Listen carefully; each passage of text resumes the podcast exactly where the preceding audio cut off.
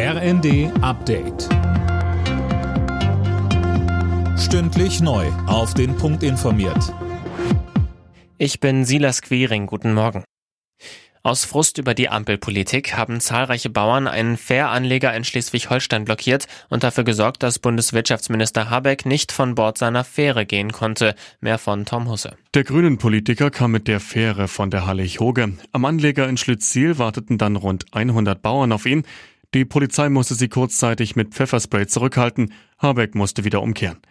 Regierungssprecher Hebestreit nannte den Vorfall beschämend und Habecks Parteikollegin Außenministerin Baerbock schrieb auf X, dort wo Worte durch Gepöbel und Argumente durch Gewalt ersetzt werden, ist eine demokratische Grenze überschritten. Die Bauern halten an ihren Protesten in der kommenden Woche fest und das, obwohl die Ampel einen Teil ihrer angekündigten Sparpläne zurückgenommen hat. Bauernpräsident Ruckwied betonte, alle Einschnitte müssten weg. Es gehe um die Wettbewerbs- und Zukunftsfähigkeit unseres Landes.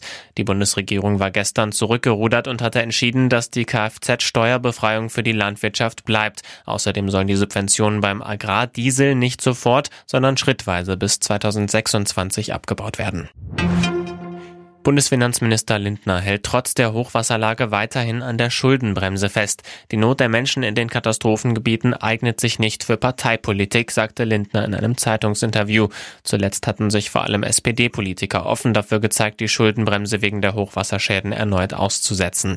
In vielen Bundesländern sind die Einsatzkräfte weiterhin in Dauereinsatz, um etwa zu verhindern, dass Deiche durch die Wassermassen einbrechen. Eine Woche vor Beginn der Heim-EM haben die deutschen Handballer ihr Testspiel gegen Portugal knapp gewonnen. Die DHB-Auswahl siegte in Flensburg mit 34 zu 33. Morgen steht dann der letzte Test vor Turnierbeginn an. Da geht's dann nochmal gegen Portugal. Alle Nachrichten auf rnd.de